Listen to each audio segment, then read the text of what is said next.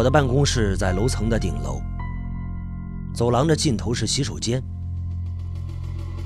平时我总是尽量的不去那里。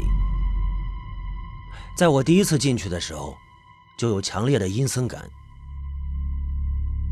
洗手间的大门是怎么锁也锁不上的，怎么关也关不住的。每每起风的时候，整个走廊里都回荡着哐啷哐啷的声音。也许大家都习惯了，但是对于我，我总觉得那是有谁在故意的推拉着门发出的声响。洗手间是背阴的房间，我总是想，如果是在向阳的一面，可能阴气会少很多。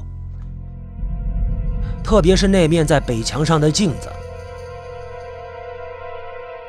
记得一次在那里洗手，抬起头来看镜子的时候，突然镜子里显现出身后的侧门是一扇老式的旧木门。当时我很吃惊的猛然回过头，一切正常，但是再看镜子，却还没有变化，仿佛是在一个地狱里。却处于两个时代，我在时空中飘逐，不知开始与结束。左边是自由，右边是孤独，时间的概念早已经模糊。这个时候，我想到一部电影里曾经说过：顶楼背阴的洗手间北墙上的镜子，是通往地狱的大门。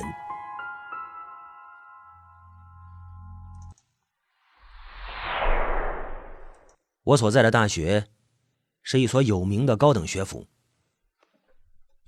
当在同学会上应付大家问话时，我说出自己在这所学校里，投来的都是羡慕的眼光。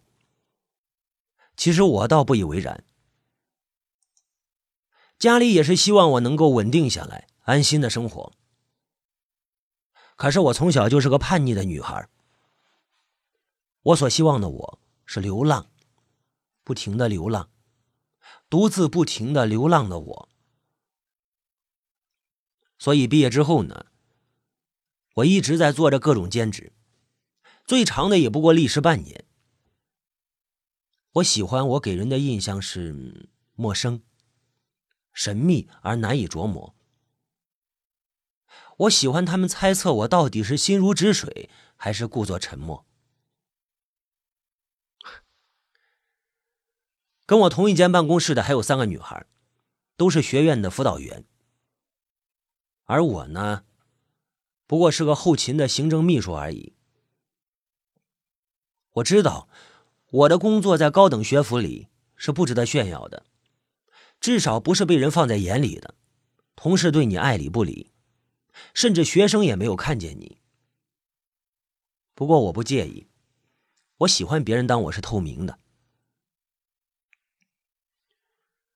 小雅倒是个和善的女孩。第一天上班时，她很热情的为我指引了道路，并介绍了另外两个同事，萌萌和英子。小雅、萌萌、英子。当时他们坐在办公桌的后面，手捧着热茶杯闲聊。我猛然想到，日后我若是这个样子。那还有谁会认为那是我呢？失去了个性的人就失去了自我，这是我的座右铭。两人见我，先是愣了一会儿，然后又继续他们的话题，仿佛没有看见我。小雅对我圆了圆场：“他们就是这样的，喜欢聊天而已，三姑六婆的。”哼，我无所谓，我笑了笑。我确实无所谓，因为刚上班，整理资料用了不少时间。上一任老师手头的工作没有做完，他就离职了。于是我几天来的中午一直是在加班。我是个有工作没有完成就睡不着的人，喜欢处理完所有的事，再轻轻松松的生活。下午下班时。小雅见我还没吃饭，便去食堂为我准备了一份。嗯，学校食堂的饭菜不错，比我读书时候学校的食堂强多了。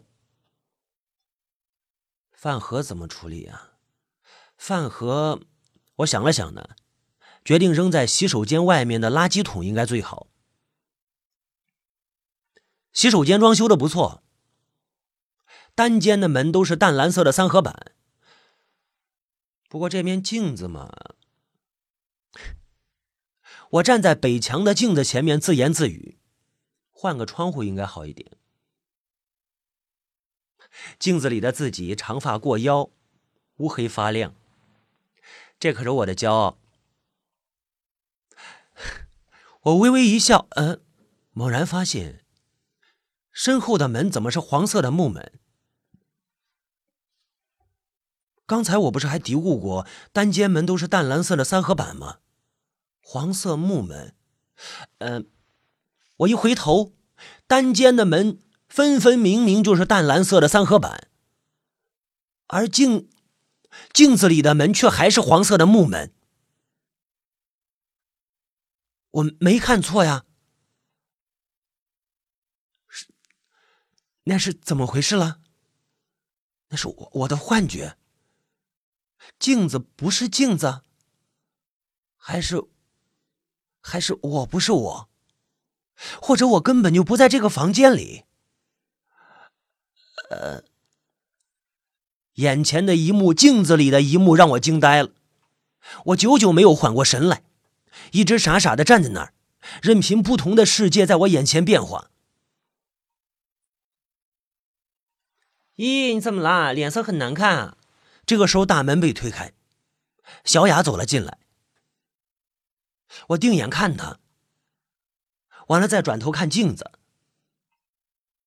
里面除了该有的，什么不该有的都没有。而里面的我，仿佛丢了魂似的。我深吸了一口气，故作冷静。想想是这种事说出来也没人相信，反而被人误会是疯了或者有妄想症之类。那，于是我苦笑了一下，有点。头晕。哦，是不是感冒了呀？这两天天气是挺不正常，忽冷忽热的，往年都不是这样的。你啊，一个人在外面，可要多注意身体啊！赶紧去喝点热茶。小雅说着进了单间。啊，行了，快成我妈了。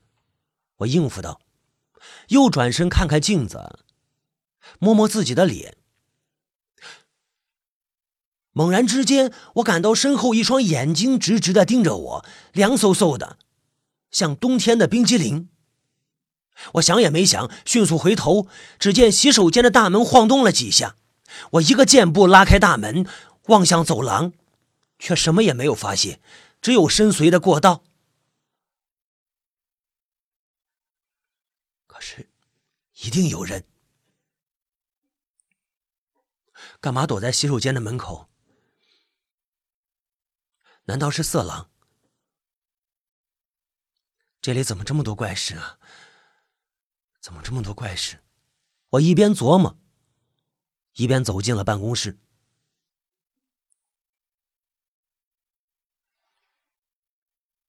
哎，这是怎么了？一个男声传来。呃，我抬起头来，只见一个男老师端坐在我的桌前，问我。脸色很难看啊，怎么了？我，我刚想开口客气几句，却发现萌萌和英子敌视的目光。哦，哦，难道眼前这位老师就是他们口中天天提起的程程？程程老师。据说程老师今年三十岁，小时候家境不是很好。为了报答养父母的恩惠，所以他一直很发奋，因而耽误了婚姻大事。像这样长相英俊、身材高大，又是博士生，加上有钱，真可谓是钻石王老五了。想必啊，被我妈知道，一定又想我嫁人了。想到这里呢，我出神的笑了。我心想，人家程老师又没对你示好，你紧张个什么劲儿啊？要是知道我是独身主义者啊，那萌萌，还有那谁，啊，还有那小雅，他们三个英子，还不为今天如此对我而羞愧的自杀呀？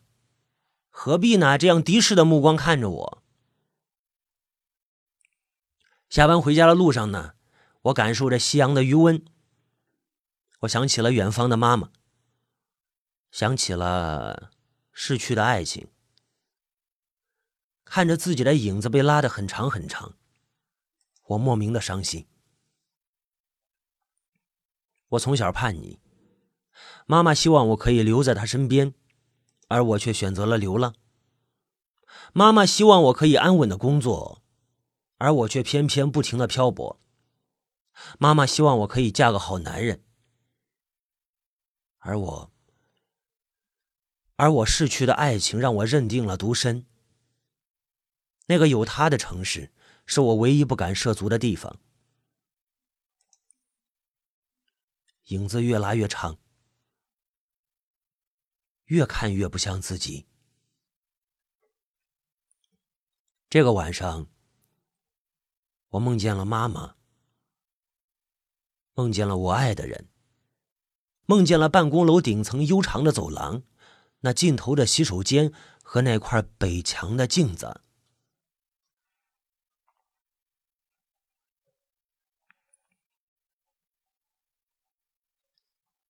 开学没多久，碰上了学校的一百周年校庆，学校里所有人都在忙碌。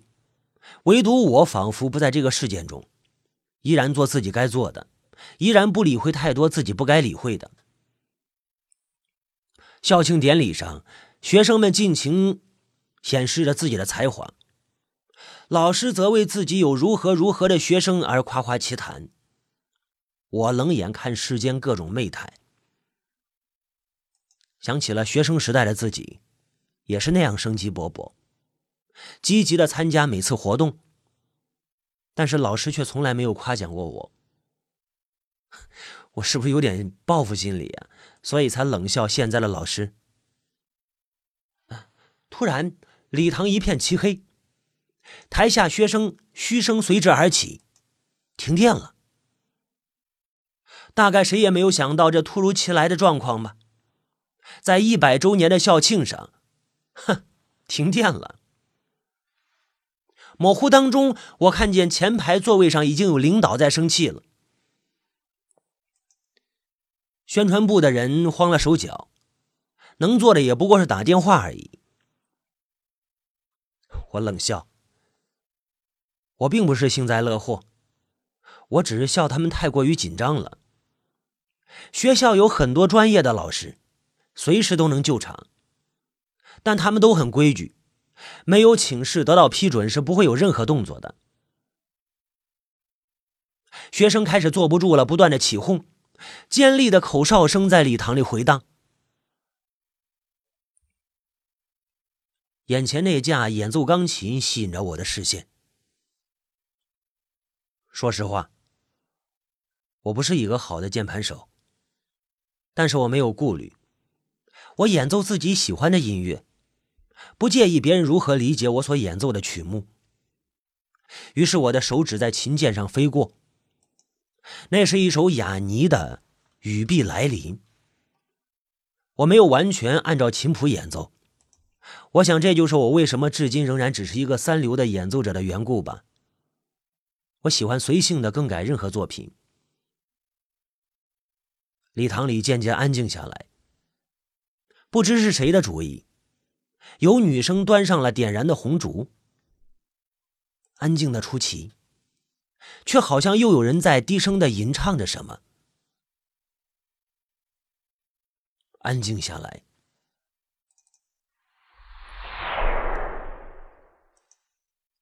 学校掀起了爱乐热潮，就连音乐欣赏的选修课的人数也在急剧的增长。甚至有学生直接找到我要什么签名，我总是笑笑打发他们，免得日后在垃圾堆里发现自己的名字。你们永远等不到我成名那一天。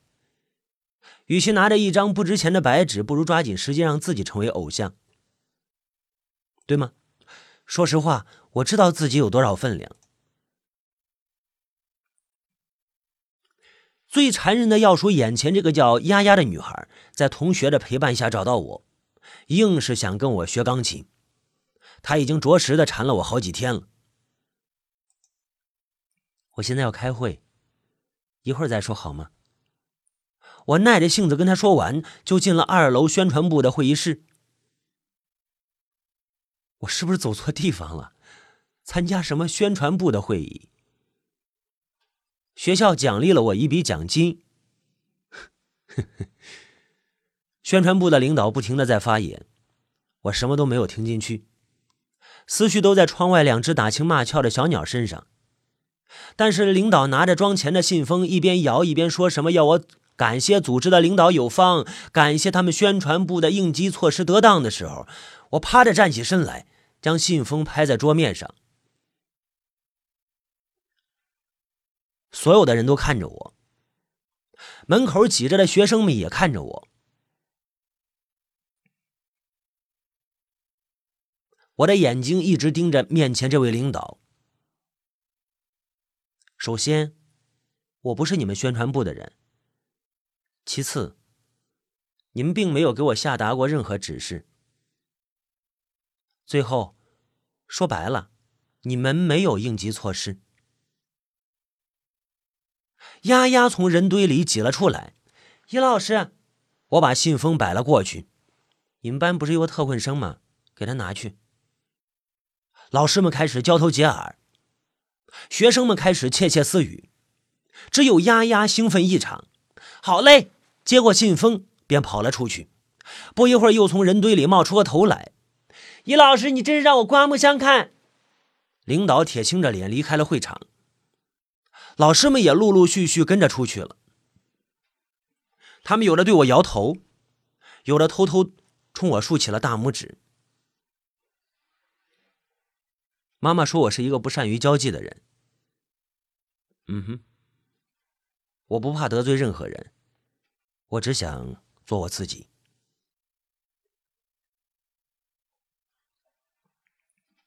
学校似乎被闹得沸沸扬扬。程程程老师却在这个时候出现在我的办公室。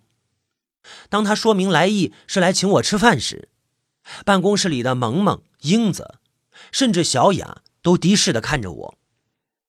当然了，我也很意外。看着程老师一脸的真诚，我还是委婉的拒绝了。不是怕树敌，不是怕小雅伤心，的确是我没什么兴趣。没想到失望的程老师在离校的时候竟然被车撞进了医院，我才不相信自己有这种魅力呢。天阴沉沉的，像是要下雨了，还刮起了风。吹的树叶呢，哗哗哗哗直响。办公室里的小雅说：“去看望程程。”我于是顺水推舟陪她前往。医院那股消毒水的味道实在不好闻。程老师并不寂寞呀，萌萌和英子都在这床边陪护着呢。办公室里的萌萌还有英子都在这儿。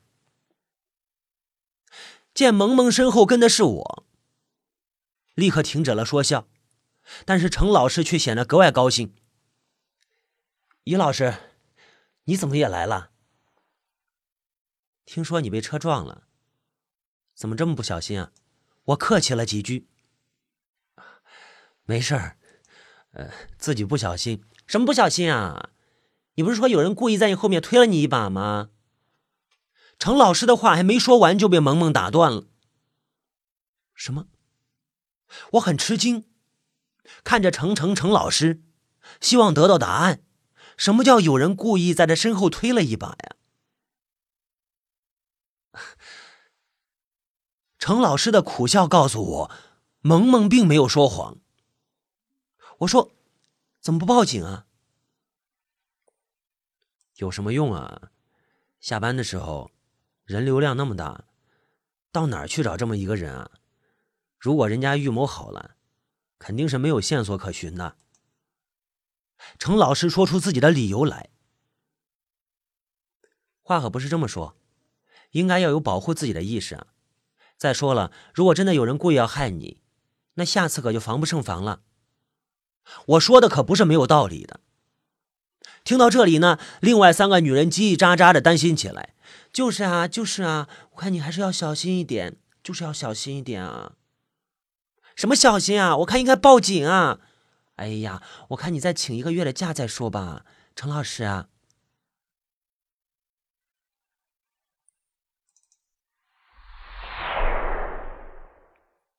我觉得头特别疼，像是要炸开一样。这个星期发生了太多的事，好心救场，被人认为是卖弄；纠正领导，又被认为是招摇；去看望出了车祸的程程老师，还被说成是居心叵测。而中午那清脆的巴掌声还回荡在耳边。都是同事，以后还得低头不见抬头见呢。一会儿还是主动打个招呼吧。对面的小雅和英子忙着教训着班上不听话的学生，而我则又被丫丫给缠住了。易老师，你就教我吧，我会很努力、很认真的学习的。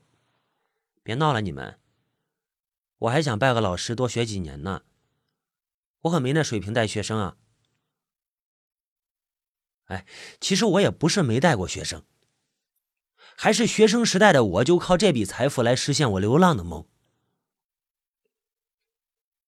而我的老师的确说，我天资聪慧。除了这个，没夸过任何一句。想必是我，是被我把《黄河大合唱》演奏成了新哀乐的技术给震撼了吧？不过说真的，我怕自己本来就半桶水，结果害别人半桶水的半桶水，那就个该下地狱了。摧残祖国的花骨朵呀！我丢下他们，离开办公室，直往洗手间去。自己的精神状态似乎不是很好，头疼，眼前的事物有点模模糊糊的。而丫丫好像不甘心，追了上来，继续在我耳边嘀咕着。易老师，我真的很想学，那是我小时候的梦想，你就帮我实现了吧，易老师。学院里有正规的老师，而且都是高材生，我算是哪根葱啊？易老师，我就是喜欢你啊！那些千篇一律的钢琴曲有什么意思呀？我喜欢的就是你随性的更改任何作品啊！我一边听他不断的努力泡着蘑菇，一边推开洗手间大门。然而，映入我眼帘的，除了北墙的镜子之外，还有一个悬浮在空中的物体。